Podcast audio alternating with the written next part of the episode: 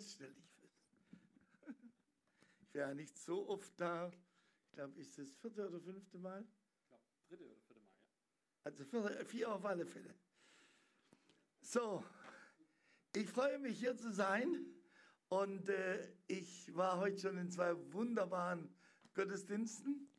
Äh, zweimal in Kreilsheim, einmal in der Volksmission in der Hauptgemeinde und dann im Kino äh, der City Hall dort und es war beides mal einzigartig.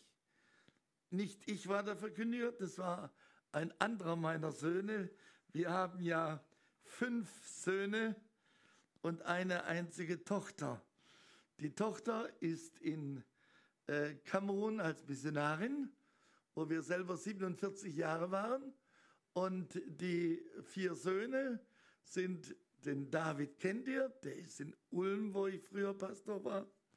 Und dann der Johannes, unser Ältester, ist der Leiter der Bibelschule in Erzhausen. Und äh, der dritte ist Pastor in München. Deshalb sind wir von Ulm weggezogen Richtung Eurasburg, weil die immer von Ulm nach München gefahren sind. Und im Winter ist es nicht so angenehm, wenn du eine Gemeinde betreust und du bist oh, fast 150 Kilometer weit weg. Und je nachdem, wie die Autobahn ist mit Eis und dies und jenem und Staus, dann habe ich gesagt, das lässt sich eine nicht vereinbaren. Ihr müsst in München eine Wohnung finden. Und das suchten sie auch aber da war die günstigste Wohnung war 2300 Euro pro Monat. Das war mehr als sein Gehalt war. Und äh, das heißt, es ist Unsinn. Äh, und äh, nachdem wir ein Haus in Ulm hatten und dann auch noch das Haus meiner Eltern geerbt haben, äh, haben wir das vermietet und mit der Miete konnten wir ein Haus in einem kleinen Dorf zwischen Augsburg und München kaufen. Und so wohnen wir jetzt dort. Naja, und heute Morgen war unser Jüngster, der Christian in Greilsheim.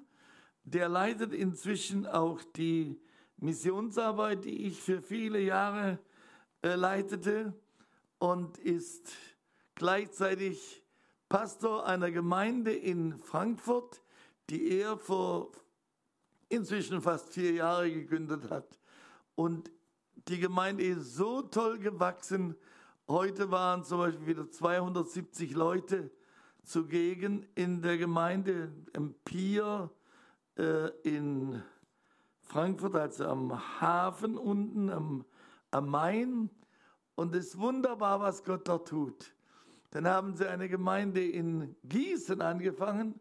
In der habe ich vor 40 Jahren, mehr, fast 50 Jahre schon gepredigt. Und äh, die ist aber später, ich weiß nicht, was der Grund war, ist die ganz aufgelöst worden. Und dann ist Christian im Gebet auf den Gedanken gekommen, dort neu anzufangen. Und tatsächlich hat die Gemeinde, die an der Stelle unserer Gemeinde dort entstanden ist, die wurde aufgelöst. Und so hat er diesen Platz eingenommen. Und heute haben sie eine große Gemeinde. Äh, also das sind sehr viele Leute dort schon und Gott segnet. Und in Gießen, äh, und heute Morgen traf ich einen Bruder, der dort in der Nähe zwischen Frankfurt und Gießen eine Gemeinde in der Wetterau begonnen hat. Weiß jemand, wo das ist? Die Wetterau. Das ist eine Gegend, wo alles kleine Örtchen, also da gibt es Dörfer, die haben keine tausend Einwohner und die sind nah beieinander. Und da ist eine Gemeinde von der ähm, na, wie heißt sie? Aus der Schweiz. Eine Gemeindebewegung. Bitte? Nein, nein, nein. Dieser ganz moderne Gemeinde. Aber die, die, äh, die Grishona, ja. Die Grishona hat dort eine Gemeinde gehabt, jahrelang.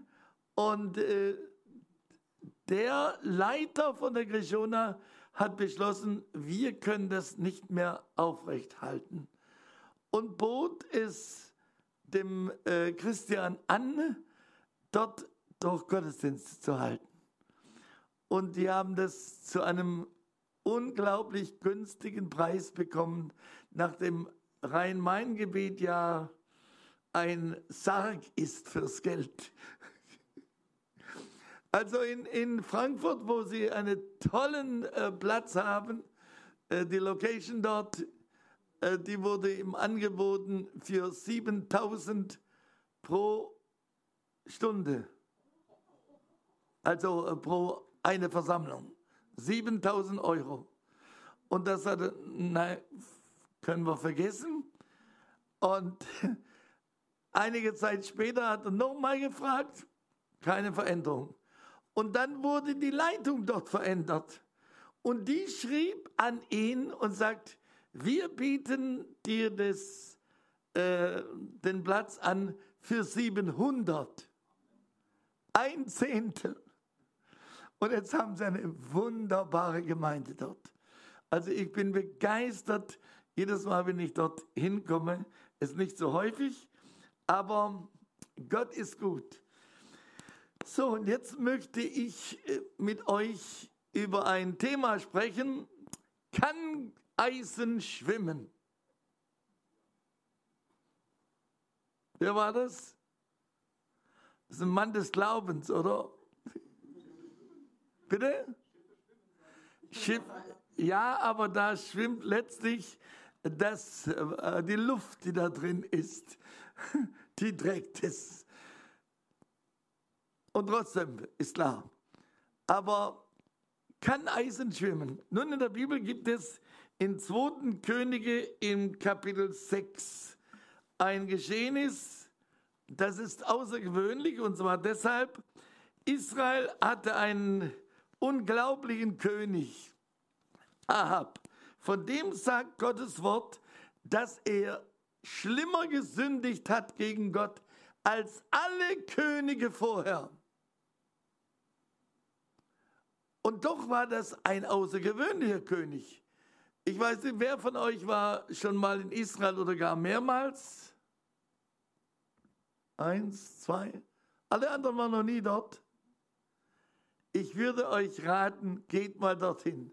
Ich habe also, ich weiß nicht wie oft, in Israel gepredigt, an verschiedenen Orten, vor allen Dingen am See Genezareth, in Tiberias, in Jerusalem, sowohl bei Juden als auch bei Palästinensern in einer palästinensischen Gemeinde, ganz lebendigen Gemeinde und dann in jüdischen Gemeinden in Tiberias, die wurden begonnen durch einen alten Ulmer. Nein, der heißt Ulmer und ist eigentlich aus Stuttgart, aber hat mit Ulm auch große innige Beziehungen. Und der hat bei uns in der Gemeinde in Ulm gepredigt und dann uns eingeladen, mal dorthin zu kommen. Ich war aber vorher schon in Israel. Und dann sind wir dahin gefahren und ich war erstaunt. An dem Ort, an dem keine Gemeinde normalerweise zugelassen ist. In Israel ist ja überhaupt ein Problem, für Ausländer eine christliche Gemeinde anzufangen. Ich weiß nicht, ob ihr wisst, wie streng die Gesetze dort sind, aber jedenfalls, der Ulmer, der hat von Gott, die waren Leiter eines württembergischen Großbetriebes, da war er äh, General Manager, jedenfalls hat Gott ihm den Auftrag gegeben, lass das hier. Ich will dich gebrauchen in Israel, um meine Gemeinde zu bauen. Und Freunde von ihm, die öfter in Israel sind, sagt, Gideon, vergiss es. die werden dich nicht reinlassen in das Land, um dort eine Gemeinde zu bauen. Sagte, Gott hat mir es gesagt, ich werde es tun. Und er zog nach Israel und dort traf er wieder alte Freunde und die sagten, du bist jetzt hier wunderbar, wie lange wirst du bleiben? Ich will nicht irgendwie für, wie lange bleiben, ich will für immer hier bleiben. Ich will hier wohnen und ich will hier Gemeinde Jesu bauen. Sag das ja nicht, sonst darfst du deine Koffer gleich wieder packen und heimgehen. Sagt, ich, du glaubst doch nicht, dass ich den Leuten hier die Unwahrheit sagen werde. Ich werde ihnen das sagen, was mir Gott gesagt hat. Und er ist also dort im Immigration Office, also im Einwanderungsbüro für alle Neuzukömmlinge. Ähm, die haben ihn gefragt, und was wollen Sie hier tun? Sagte, ich bin hier, weil ich die Liebe des größten Sohnes Israels kennengelernt habe und die mein Leben so verändert hat, dass ich ein Verlangen habe, diesem Volk, dem wir alles verdanken, dass wir Zugang zu Gott haben, dem wir das Wort Gottes, die Bibel verdanken, auch das Neue Testament. Das waren alles zunächst mal Juden, die dort die Jünger waren. Und deshalb sind wir, was wollen Sie? Ja, Sie haben mich richtig verstanden. Ich will hier die Botschaft des größten Sohnes Israels verkündigen, Jesus. Sie können gehen, sagten sie ihm. Und dann ging er raus und draußen warteten schon einige seiner alten Freunde aus Deutschland. Und die sagten, und was hast du ihnen jetzt gesagt? Ja, ich habe ihnen gesagt, ich bin gekommen, weil ich die Botschaft des größten Sohnes Israels, die Botschaft des Evangeliums von Jesus verkündigen werde. Ja gut, dann gehen wir jetzt zu dem Ort, wo du deine Koffer hast und holen die ab, dass du wieder fahren kannst. Nee, das haben sie nicht gesagt. Ich kann gehen. Und ich werde jetzt in ein Haus gehen, wo wir wohnen werden. Und sie haben dort in Tiberias hoch über dem äh, Galiläischen Meer, wie die ja auch zum Teil sagen. Hat ja verschiedene Namen, das See Genezareth, aus Tiberias. Und da haben sie ein Haus gemietet und eine Gemeinde begonnen. Als ich zum ersten Mal dort predigte, waren dort über 400, fast 500 Menschen da. Und das zweite Mal waren etwa 600 Leute da. Und wie es genau jetzt ist, ich war jetzt zwei Jahre nicht dort, weil ich ja Missionar in Afrika war. Und ich bin ja nicht mehr der Jüngste. Äh, da war ich also wieder dort und da waren sie über 600 Leute und die Leute saßen auf den Treppen wie heute Morgen im Kino, im größten Kino von Kreilsheim und da saßen die Leute auf den Stufen, aber das Kino ist so feudal. Ihr habt hier auch schöne Sitze, aber ich denke, ein Sessel dort drin hat wenigstens die Breite von zwei eurer Sitze. In feinstem Leder. Ich bin vom Beruf Architekt ursprünglich. Ich kann das schon etwas beurteilen. Also riesen komfortable Sitze und hat nur 220 Plätze. Aber dazwischen auch ganz, ganz elegante Treppen.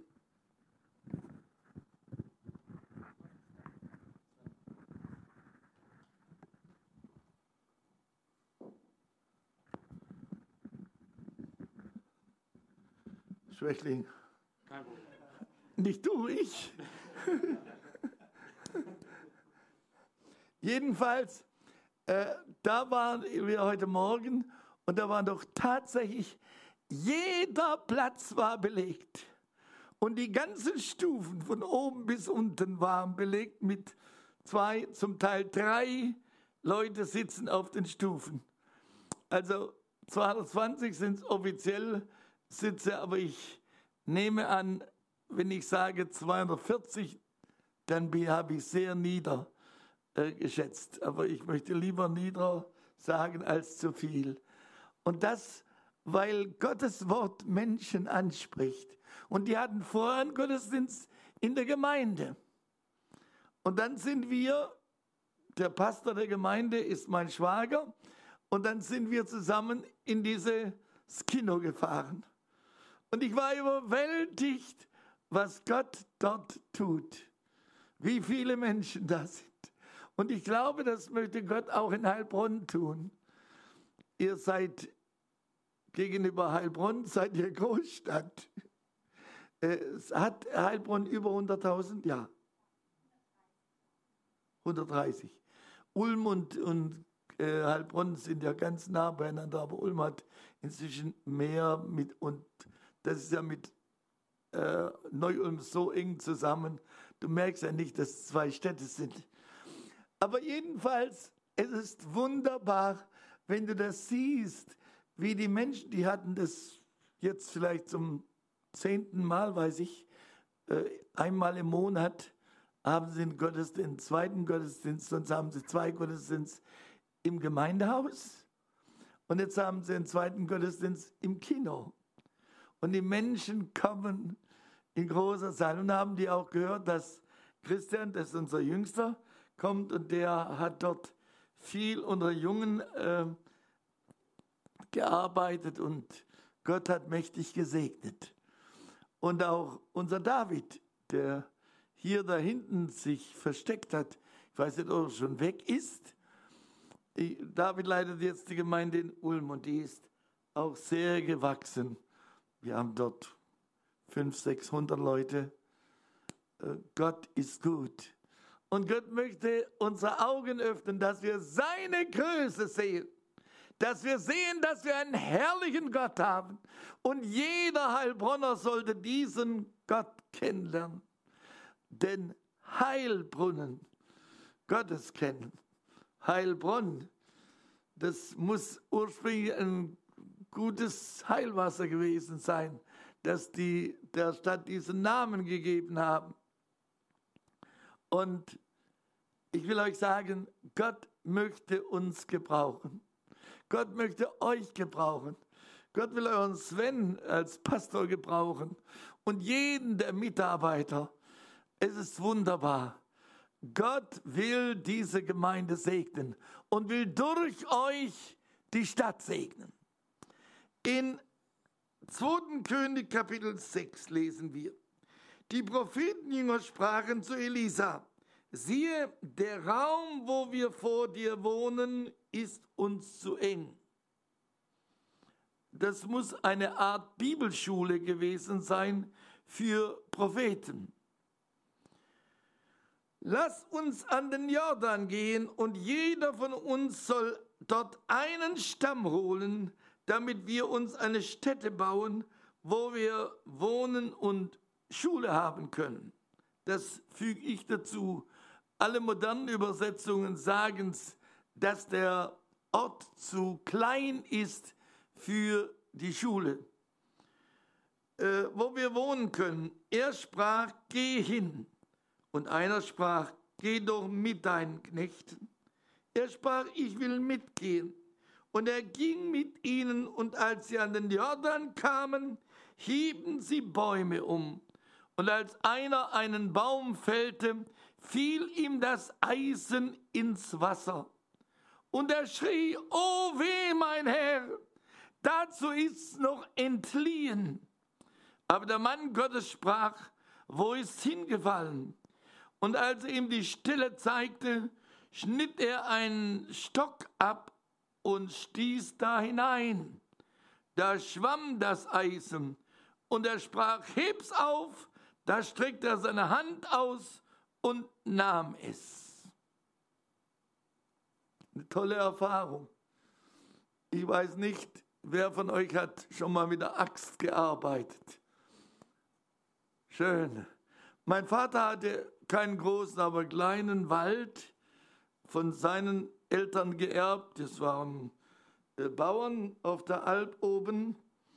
Und der hat als er von russischer Gefangenschaft kam, in einem kleinen Ort, das gehört heute zu Blaubeuren, einen, äh, ein Grundstück gekauft am steilen Hang, das letzte Haus jetzt bis heute, das dort steht, und hat einen Weg dahin gebaut, alles von Hand und kam aus Gefangenschaft zurück, weil von 3000 nur noch 200 lebend waren.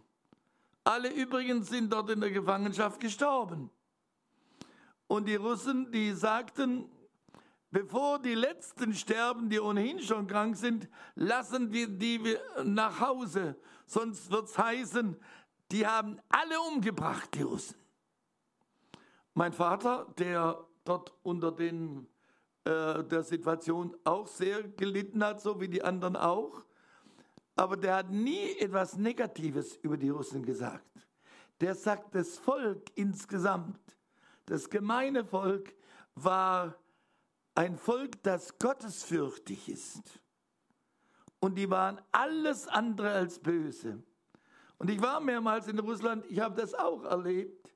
Wir haben Leute, als ich dort in dem äh, bekannten, ja, man würde fast sagen, Museum für die russische Raumfahrt war und äh, ich war begeistert von der Architektur dieses Hauses. Ich bin Architekt vom Beruf und suchte nach dem Chef des Hauses. Und da äh, zeigte man mir eine feine Dame. Und ich sprach zu der mit zunächst in Englisch. Dann sagte sie, ich kann nicht gut Englisch. Haben Sie, wissen Sie keine andere Sprache? Da dachte ich, Französisch. Äh, ich hatte nicht den Mut, Deutsch zu reden dort.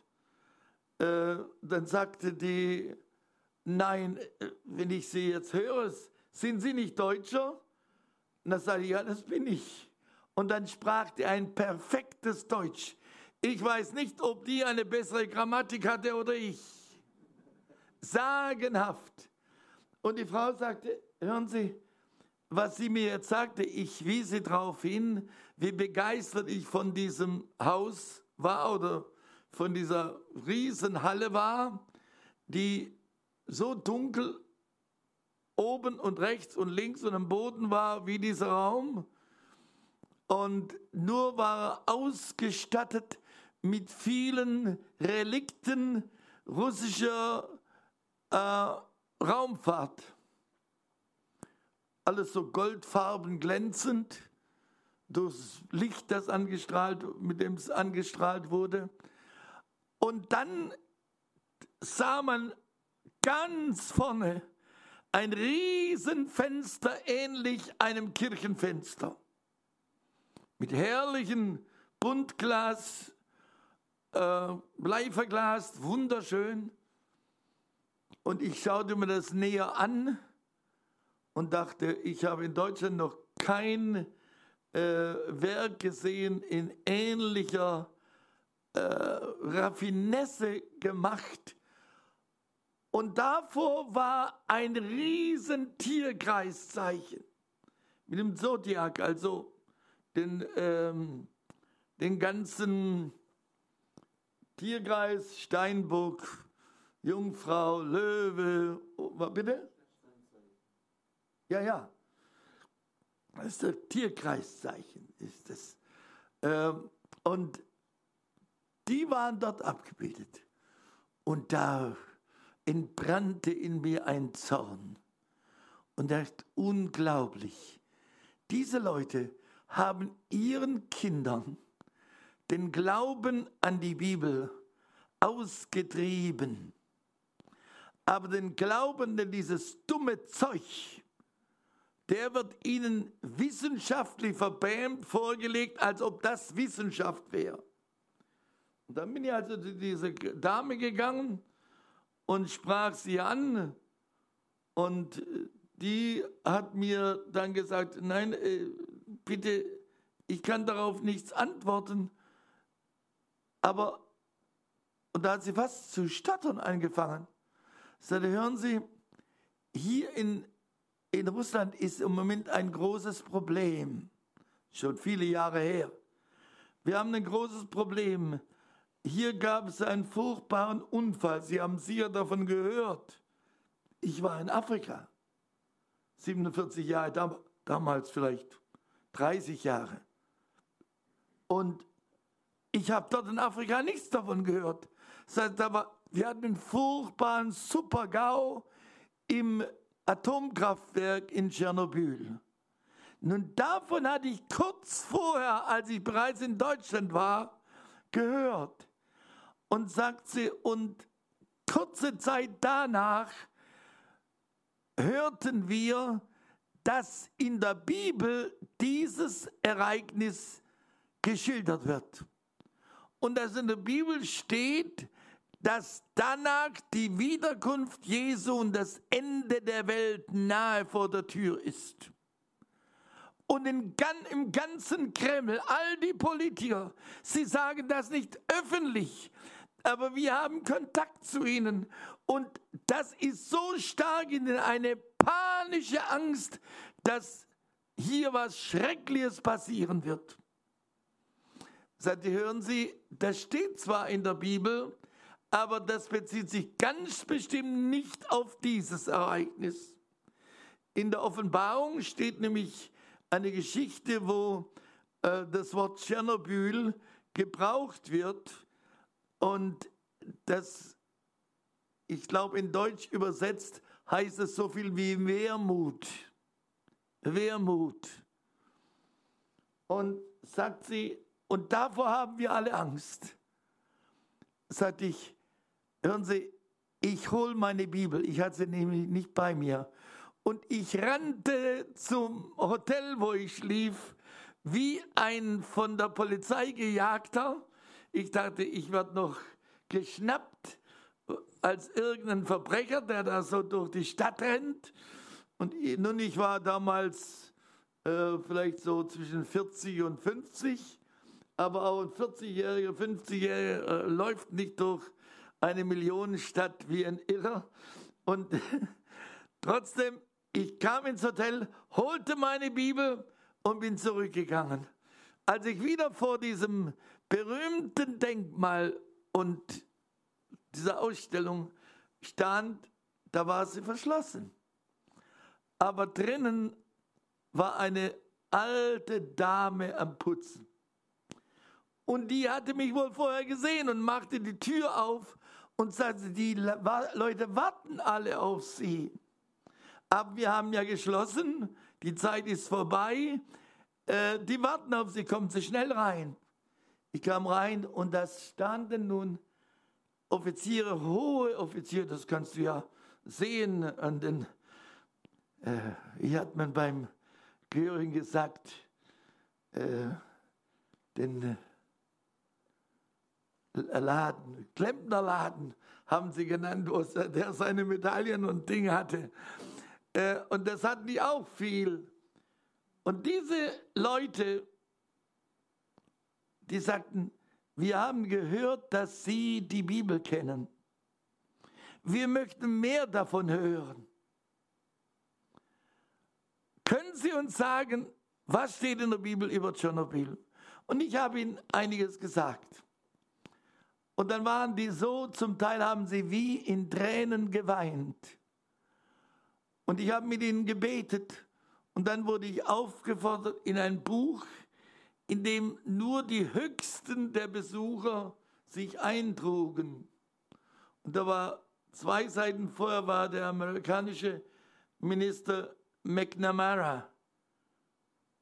Ältere wissen den Namen. Das war ein hohes Tier in den Verhandlungen der äh, internationalen Geschehnisse. Jedenfalls äh, ein außergewöhnliches Buch. Und ich schrieb da rein etwas aus der Bibel. Und schrieb, dass ich so begeistert bin von einem tollen Gebäude, aber gleichzeitig so entsetzt, dass ein großes Land Gott so leugnet und dass es nichts Törichtes gibt, als Gott zu leugnen. Denn wir alle leben aus seiner Gnade und ohne ihn sind wir ewig verloren. Und die Leute waren so offen, so herzlich und hohe Tiere, nicht irgendjemand. Und zwar alle Waffengattungen, von der Luftwaffe über Marine, über Infanterie und Artillerie und was es gibt. Und ich habe festgestellt, wenn wir direkt ehrlich sind und von Jesus, von Gott reden, dann werden die Menschen angesprochen. Hier in der Bibel, an dieser Stelle, sehen wir, wie ein Land, das so in, unter Verfolgung litt, schlimmer als in Russland, die Königin äh, Isabel, die verheiratet war mit, mit äh, Ahab, die hat alle Propheten Gottes und Diener Gottes umbringen lassen. Und da gab es nur einen Mann am Königshof, das war Obadja. Und dieser Obadja, der sagte zu Ahab, du weißt, dass ich Gott über alles liebte. Und ich habe über 100 Propheten vor Isabel versteckt, sonst wäre keiner mehr am Leben. In zwei verschiedenen Höhlen und ich versorgte sie mit Brot und Wasser. Und in dieser Zeit trat Gott auf durch den Elia. Und Elia ging zu dem König ab, der nach ihm suchte, verzweifelt in allen Ländern. So berichtet Obadja, wenn du nachlesen willst, in 1. Könige, ich glaube es ist 18, da sagt er ähm, zu dem Elia, dass er verfolgt wird und dass er unmöglich dem König Ahab sagen kann, dass Elia in der Nähe sei und dass Elia ihn sprechen würde.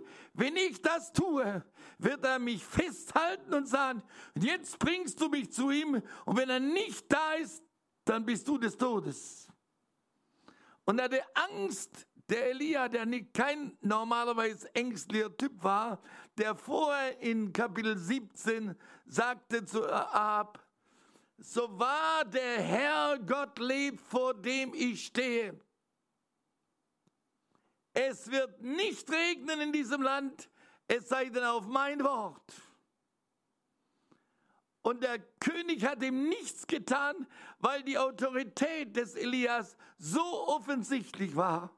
Ich glaube, was wir heute brauchen, ist, dass die Gemeinde Jesu Autorität vor Gott zeigt und dass wir Gott mehr vertrauen als alle Angst vor Menschen.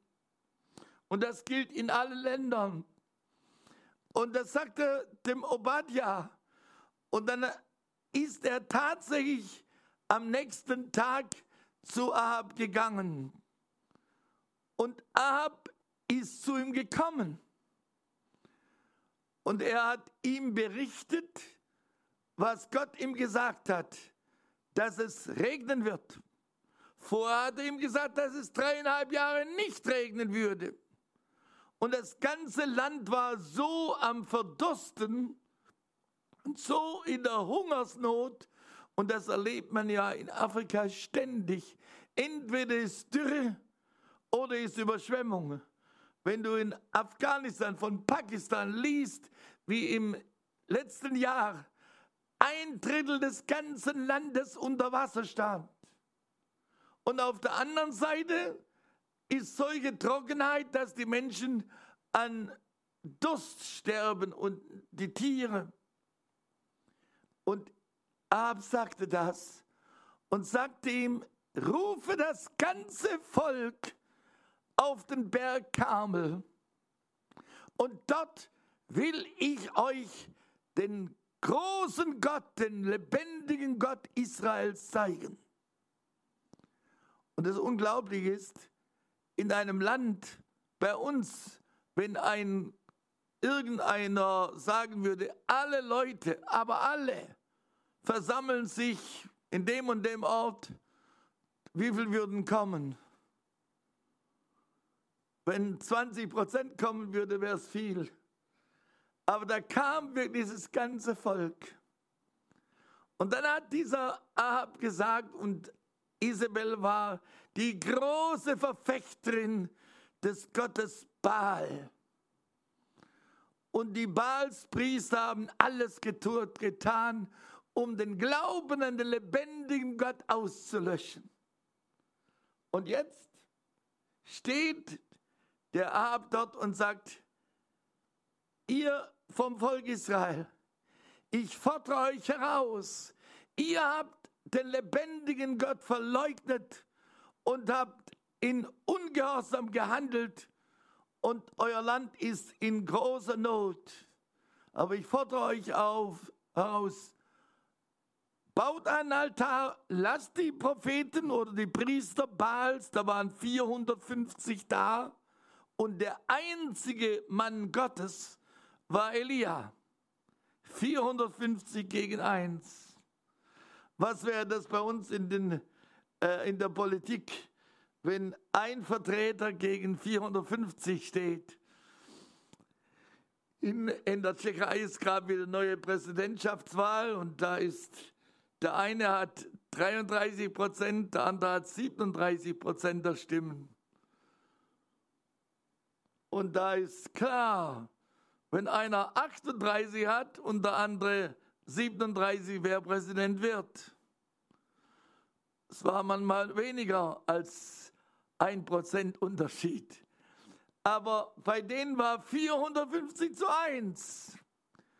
Und diese Baalspriester haben ein Altar gebaut für ihren Gott Baal. Und dann sagt er, und jetzt legt ein Stier drauf und tut nichts an ihm. Legt ihn oben drauf und schreit zu eurem Gott Baal. Und wenn er wirklich Gott ist, wird er Feuer senden und den Stier verzehren. Und das haben die getan. Da war Autorität bei ihm. Und sie haben zu Baal gerufen. Die Bibel sagt, wie sie riefen von morgens bis Mittag, Baal, Baal, höre uns. Baal, Baal, höre uns. Dann haben sie sich mit Messer geritzt, dass das Blut floss. Und meinen, sie können ihn bewegen. Dann hat äh, Elia gesagt, ihr müsst lauter rufen. Vielleicht hört er nicht, weil er zu weit weg ist. Vielleicht schläft er ja auch. Weckt ihn auf, euren Gott. Und dann fingen sie sich an, noch mehr zu ritzeln. Und zur Mittags- oder Nachmittagszeit, früh um die 15 Uhr, der Zeitpunkt des Opfers, normal, da sagte Baal, jetzt habt ihr lang genug gerufen. Jetzt will ich den Gott Israels anrufen, den lebendigen Gott. Und er baute einen Altar, so wie Gott es im Alten Testament angeordnet hatte. Und er hat um den Altar herum einen Graben gegraben. Oder graben lassen. Sie hat das andere für ihn getan, aber er hat es geheißen. Und dann haben sie Wasser geholt aus dem Bach Grit unten und haben das Wasser dreimal geholt mit ich weiß nicht wie viel Eimer und schütteten es über das Opfer und über das Holz. Und er hat nicht laut geschrien, er hat gebetet, Herr, du allmächtiger Gott. Ich lese am besten genau vor, was da in der Bibel heißt. 1. Könige Kapitel 18. Äh,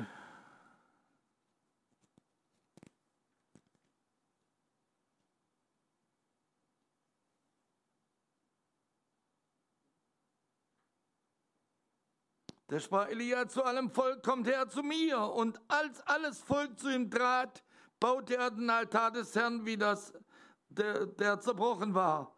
Und nahm zwölf Steine nach der Zahl der Stämme Söhne Jakobs zu dem das Wort des Herrn ergangen ist, du sollst Israel heißen, und baute von dem Stein einen Altar im Namen des Herrn.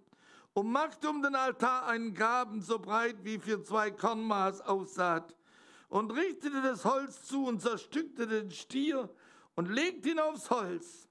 Elia sprach, holt vier Eimer voll Wassers und gießt es auf den Brandopferaltar, aufs Holz. Und er sprach, tut's noch einmal. Und sie taten es noch einmal. Und er sprach, tut's zum dritten Mal. Und sie taten es zum dritten Mal. Und das Wasser lief um den Altar her und der Graben wurde auch voll Wasser. Und als es Zeit war, das Speisopfer zu opfern, trat der Prophet Elia zu und sprach, Herr Gott Abrahams, Isaaks und Jakobs oder Israels, lass heute kund werden, dass du Gott in Israel bist und ich dein Knecht und dass ich das alles nach deinem Wort getan habe. Erhöre mich, Herr, Herr, erhöre mich, damit dieses Volk erkennt, dass du Herr Gott bist und ihr Herz wieder zu dir kehrst. Da fiel das Feuer des Herrn herab und fraß Brandopfer, Holz, Steine und Erde und leckte das Wasser auf im Graben. Und das alles Volk sah, fielen sie auf ihr Angesicht und sprachen, der Herr ist Gott, der Herr ist Gott. Elia aber sprach zu ihnen, greift die Propheten bald, dass keiner von ihnen entrinne. Und sie ergriffen sie. Und Elia führte sie hinab an den Bach Kishon und tötete sie da selbst. Elia war radikal, weil er wusste, weil diese Männer schuld sind am ganzen Verderben des Volkes. Und ich denke, wie an 44 die Männer um Stauffenberg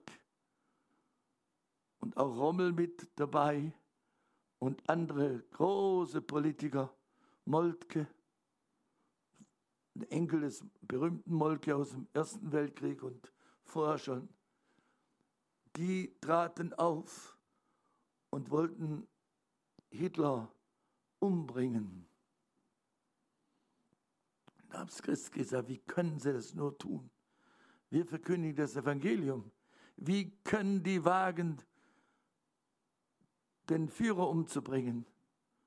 Und diese Männer sagten, hört, es ist besser, einer stirbt, als das ganze Volk stirbt. Und wenn ich denke, was in den letzten Monaten des Zweiten Weltkriegs an Menschen starb in den Bombennächten. Ich weiß nicht, wie schlimm es in, in Heilbronn war. Aber wenn du in Deutschland nach dem Krieg, ich bin ja kurz nach dem Krieg, mein Vater war in Gefangenschaft und kam ganz früh zurück, weil bereits im November 45 von 3000 in dem Gefangenenlager nordöstlich von Leningrad oder Petersburg früher nur noch 200 übrig waren, darunter auch mein Vater. Und dann haben die Kommunisten gesagt, lasst uns sie heimschicken. Sonst sagen die Deutschen und die Weltöffentlichkeit, die Kommunisten oder die Russen haben alle umgebracht, bis auf den letzten. Lasst uns die nach Hause schicken. Und mein Vater kam heim und sah, dass alles kaputt war.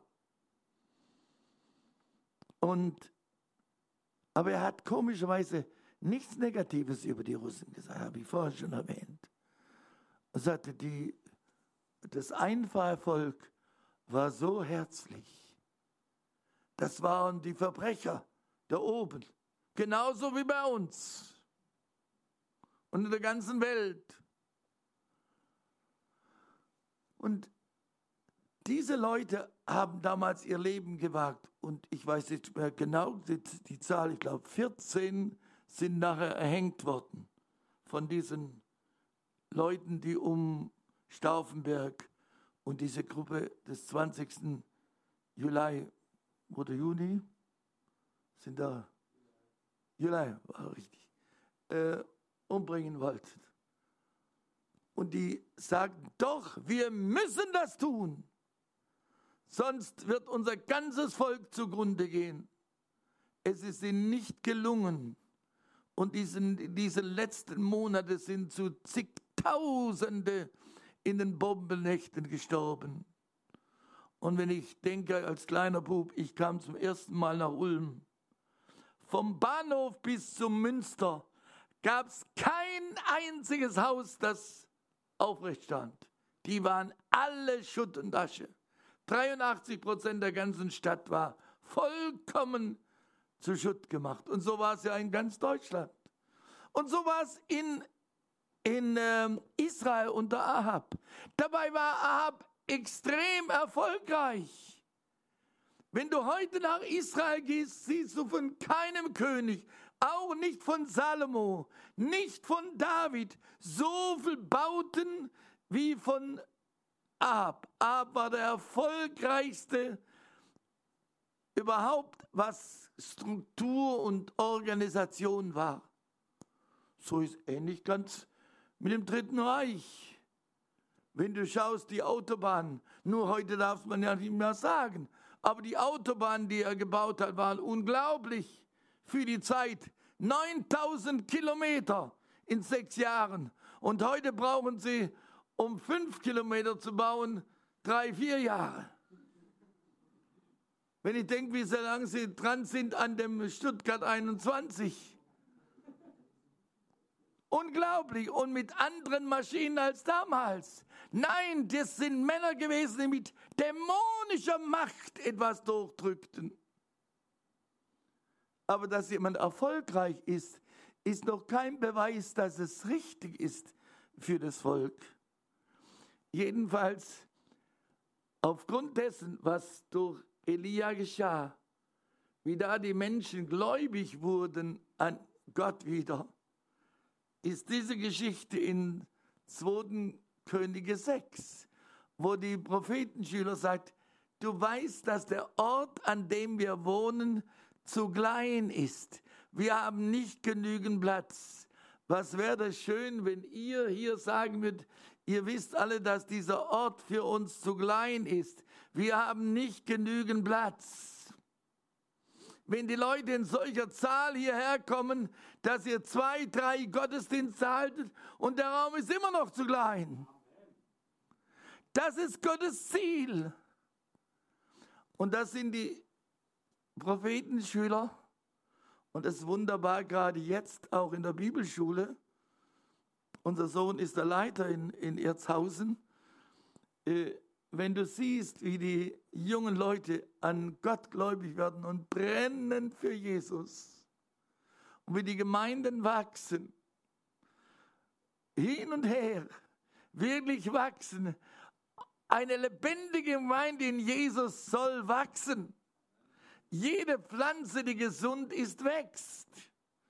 Und eine geistliche Pflanze wächst auch. Und so war es damals das Volk, die jungen Männer sagten, lasst uns doch zum Jordan hinabgehen und jeder von unseren äh, Schülern soll einen Stamm schlagen und wir bringen ihn hier hoch. Leider waren hier nur zwei äh, in Israel, wie ich feststellte vorher. Oder war doch noch ein anderer. Jedenfalls ich war mehrmals dort. Und wenn du dann durch Israel gehst, gerade wenn du auf die Höhe Jerusalem kommst und dann weiter Richtung Jordan runter ist, alles Wüste. Da ist kaum ein Baum. Die Bäume sind alle unten nur im Jordantal. Und jetzt muss, müssen die da hochgetragen werden. Das ist Heidenarbeit. Mein Vater erzählte, wie dort in der Gefangenschaft sie, die kaum was zu essen hatten, aber sagt, wir können denen gar nicht böse sein. Die hatten selbst nichts zu fressen, sagte er immer. Die Russen.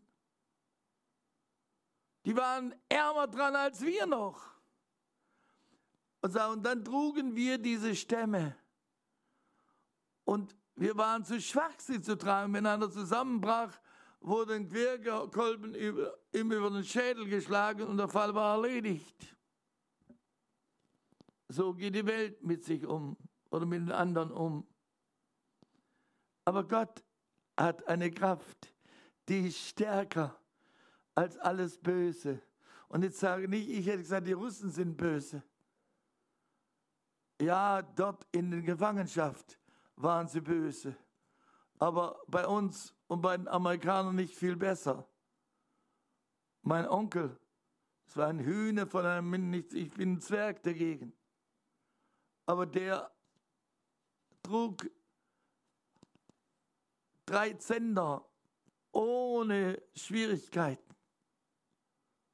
Und er war in Gefangenschaft und dann schrieb er heim, das wird mein letzter Brief sein. Ihr seht es an meiner Schrift. Ich kann den Füllhalter fast nicht mehr halten. Mir fallen die Zähne bereits aus dem Mund. In Kürze werde ich diese Erde verlassen.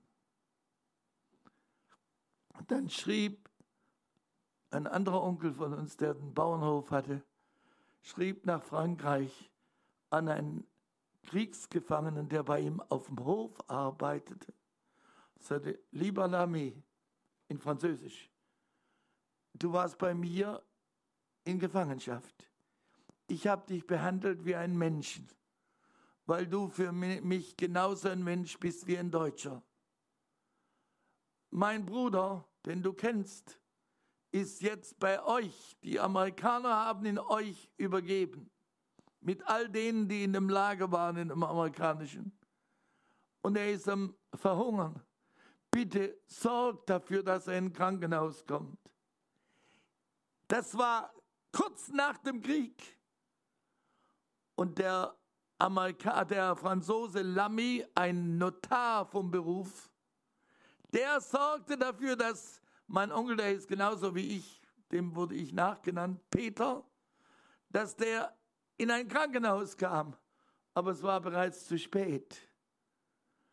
Und die, der beschrieb vorher, wie sie vor ihren Augen den Zucker in Fluss gegossen, geschüttet haben. Und das Brot, das andere, damit sie nichts zu essen hatten. Und sagt, das alles im Namen der Gerechtigkeit. Nein, der Mensch ist nicht gut. Der Mensch ist ein Sünder.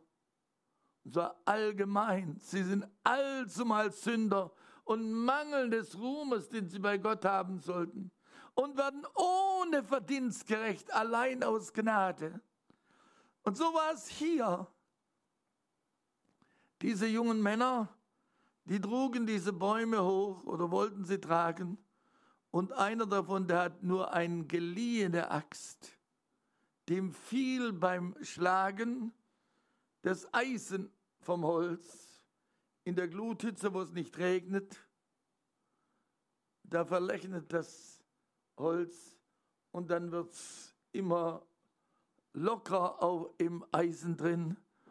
Und da fiel die Axt ab und war im Wasser. Und wie holst du die raus? Der Jordan ist kein großer Fluss, wie manche denken. Ein Flüsschen.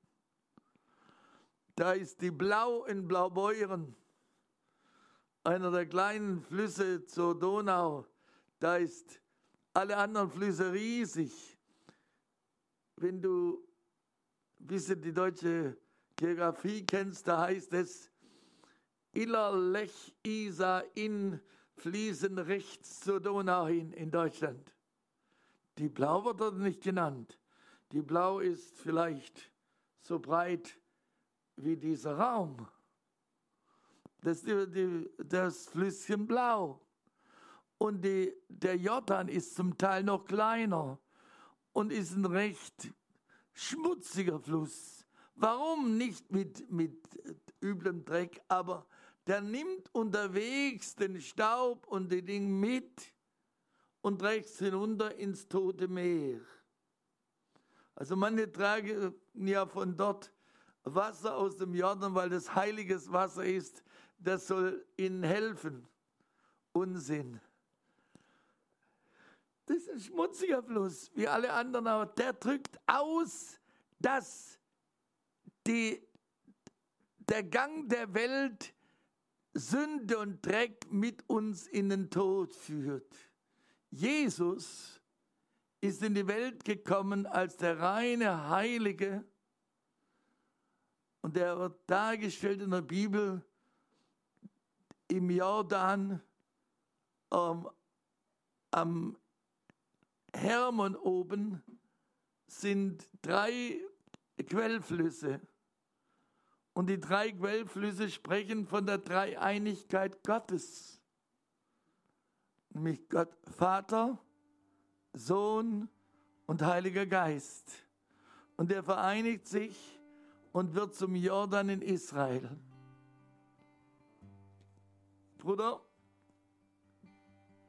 willst du mich jetzt verjagen oder soll ich noch? Erzähl deine Geschichte fertig. Ja. äh, jedenfalls, dieses, dieser Jordan ist ein Bild von Jesus, der auf dem Hermon, das Wasser kommt runter, kristallklar. Wenn du dort an dem, einem der drei Quellflüsse äh, vom Jordan bist, kristallklares Wasser. Und dann geht er in Noanab nach Israel und wird zum Dreckwasser und endet im Toten Meer. Und das Tote Meer ist so tot, dass kein Fluss, gar, kein Fisch, gar nichts bis heute drin lebt. Wenn du dorthin kommst, findest du nirgendwo einen Mensch, der von dort ein Fischchen holen kann. Es gibt keinen. Er ist tot. Und das, was die Sünde tut, die führt uns alle hinab in den Tod. Aber Jesus kam in die Welt, trug unsere Sünde, um uns zum Leben zu bringen. Und jetzt sehen wir hier, wie dieser Mann versucht, so einen Baum umzuschlagen. Und da verliert er das Axt, den Axtkopf, das Eisen. Und dann schreit er. Und das ist noch geliehen. Wissen wir, dass selbst das Leben, was wir haben, ein geliehenes Leben ist? Keiner von uns hat es verdient. Keiner von uns hat es sicher für sein eigen. Wir wissen nicht, ob wir morgen noch da sind. Aber Jesus weiß es. Und egal wie unsere Sünde sein mag, die mag so schlimm sein. Und wenn deine Sünde blutrot sein sollte, so soll sie schneeweiß werden, sagt Gottes Wort. Und das hat Jesus für uns vollbracht. Und dieser Mann ging zu Elia. Und Elia sagt nur, sag, wo hast du es verloren? Und so sagt Gott auch zu uns, spiel nicht drumherum, sei ehrlich, bekenn, wo du gesündigt hast. Sei ehrlich vor Gott. Und wenn du deine Sünde bekennst, dann ist er bereit, dir zu vergeben. Und dann wird er dein Leben füllen mit seinem Segen. Ich möchte mal fragen, wer möchte die Segnung Gottes erleben? Oh, fast alle. Ich weiß nicht, ob sie immer nicht will. Also Jesus will dich segnen. Und Gott hat die Fülle. Vorher haben die vorne einige Lieder gesungen, die zeigten von der Kraft, von der Treue Jesu. Wie er uns Leben geben will, wie er uns sich beschenken will, wie er dich heilen will und Wunder Gottes zeigen will. Der junge Mann bekannte es und jubelte weil das Eisen geschwommen ist.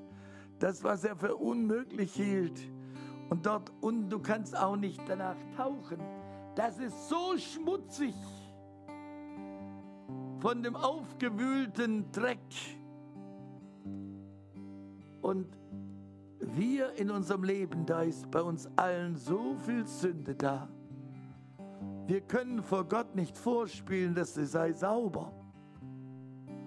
Aber wenn wir ehrlich werden, wenn wir zugeben, in meinem Leben ist Sünde, ich bin schuldig vor Gott, dann will er uns vergeben. Jesus anzunehmen heißt, dass dein Leben total neu wird, dass er dich rausbringt von deiner Sünde und auf einen neuen Weg stellt, wo du sicher bist, sicher in Jesu Armen sicher an seiner Brust. Singen wir in einem Lied. Gott möchte dich rausholen aus deiner Sünde und eine Zukunft geben, die absolut sicher ist, dass egal was da passiert, und wenn du einen Straßenverkehrsunfall hättest und wärst auf der Stelle tot, heute bei der Heimfahrt, dann darfst du, wenn du dein Leben Jesus gegeben hast, absolut sicher sein, du bist bei Jesus. Und zwar nicht deshalb, weil du so gut warst, sondern weil er deine Sünde vergeben hat. Und weil du vor ihm weißer als der Schnee ist.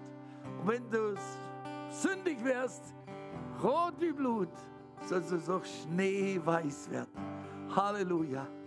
Ich frage dich, wie ist mit dir? Brauchst du diese Vergebung? Du guckst mich so an, so von unten. Oder kannst du ehrlich sein vor Gott und sagen, ich brauche Jesus? Frag mal, wer braucht Jesus von euch? Einige machen so. Hörte, ich würde sagen, ich brauche Jesus. Da möchte ich nicht nur eine Hand hochstellen, sondern alle beide. Ich habe ja auch unterrichtet in der FH und an Schulen auch sonst.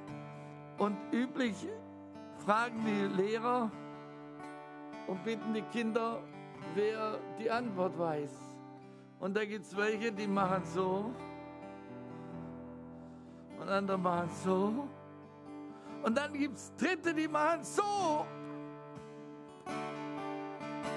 Das sind meist die, die ganz sicher sind, dass sie es wissen.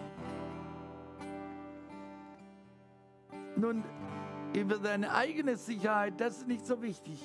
Aber zu wissen, ich will Jesus haben, da kannst du sicher sein, wenn du das willst. Ich möchte noch mal fragen, wer sieht, ich brauche Jesus? Halleluja! Der Mann da hinten ist nicht der Jüngste, aber der hebt beide Hände hoch. Halleluja! Ja, im Krieg, wenn da einer sagte, Hände hoch, wenn du das Schlaus waren, hast du nicht so gemacht. Du könntest ja mit der Hand noch den Colt holen.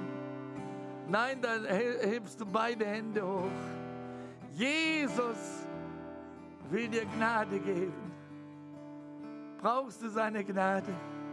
Willst du seine Liebe erfahren? Die Freude in Jesus erfahren? Lass mich dir sagen, es gibt nichts Schöneres auf dieser Welt als die Gewissheit des ewigen Lebens. Wenn ich den Sven singen höre,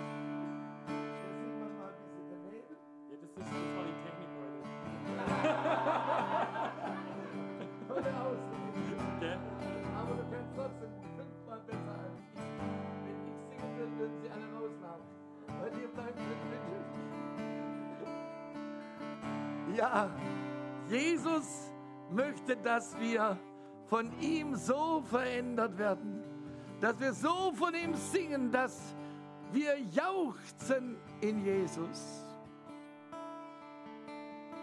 Ich schließe mit folgender Feststellung. Als ich 36, fast 37 war, ich hatte drei Kinder mit meiner lieben Frau, ist sie ganz urplötzlich mit 34 Jahren gestorben. Und wir waren heiß und innig verliebt. Wir haben den Himmel auf Erden gehabt. Und plötzlich lag sie vor dem Sterben. Und am Ende der Sommerferien, sie hat noch, ich meine, 34 Kilo mit Krebs lag sie dort im Bett und plötzlich richtete sie sich auf und sagte, ach Herr Jesus, womit habe ich das verdient? Deine Liebe, deine Herrlichkeit, Womit habe ich diese Gnade verdient? Jesus, ich danke dir. Und sie jubelte und jubelnd ging sie nach Hause. Am Grab, drei Tage später, habe ich noch ein Wort am Grab gesagt. Vor Hunderten von Menschen kam, wir waren recht bekannt in Ulm. Und ich dankte Gott für meine tolle Frau, dass Gott sie mir geschenkt hatte. Sagte, Herr, du hast sie mir nach acht Jahren Ehe, zwölf Jahre kannten wir uns. Hast du sie zu dir genommen? Aber wir haben in diesen zwölf Jahren insgesamt mehr Schönes erlebt als die meisten in 50 Jahren. Ich danke dir für alles. Und lass mich dir sagen, wenn du dein Leben Jesus übergibst, wird er dein Leben so erfüllen mit seinem Frieden, seiner Freude und der Gewissheit des ewigen Lebens. Mit nichts in der Welt kann es verglichen werden. Lasst uns beten. Heiliger Vater, ich danke dir, dass ich hier in dieser Gemeinde mit so vielen lieben Geschwistern, Kinder Gottes sein darf, weil sie dich lieben oder lieben wollen.